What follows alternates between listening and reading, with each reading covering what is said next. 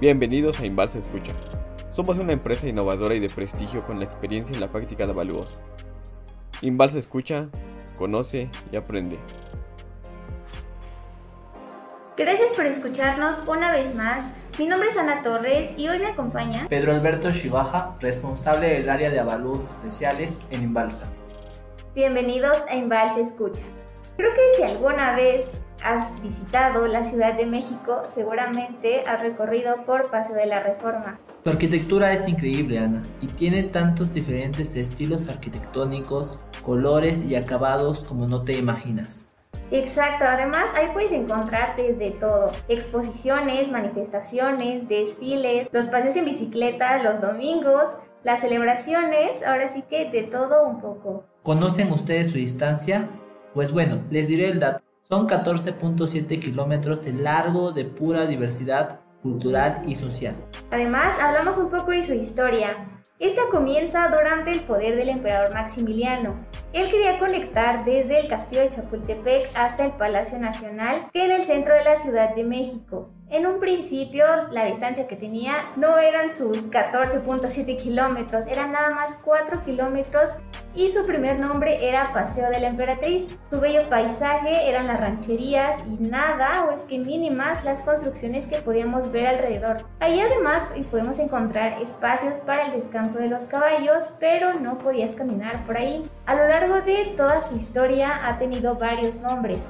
Por ejemplo, Paseo a Juárez o Paseo de Gollado. Justamente hasta 1872, durante el gobierno de Sebastián Lerdo de Tejada, se le cambió el nombre como al que hoy conocemos, Paseo de la Reforma, en honor a las leyes de reforma. Y por si no te acuerdas, Pedro, las leyes de reforma son la separación de la iglesia y el Estado.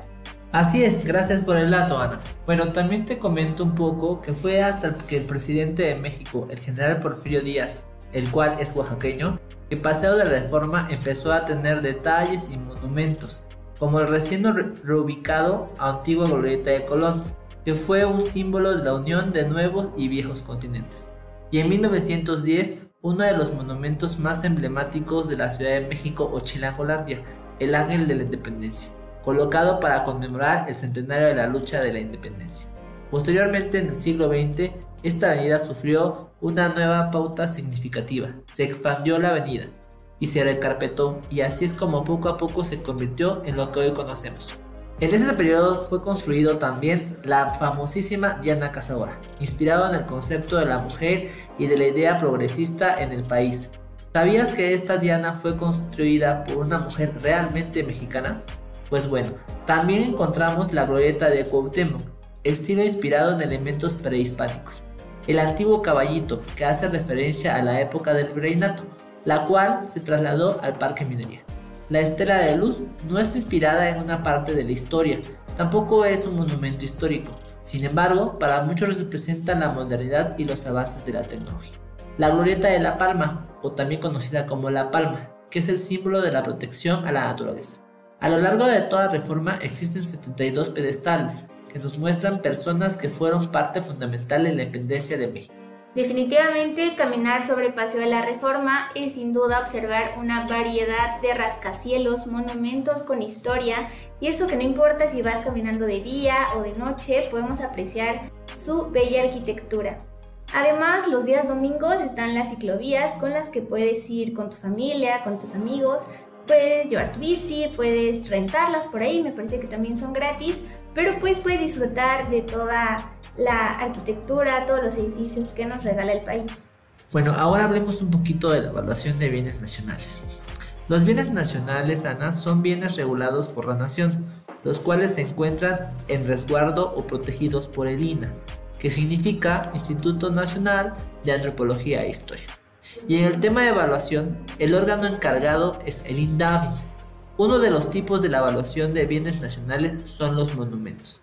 Encontrar el valor depende de varios factores y a veces es un poco complicado saber cuál es el límite entre ellos.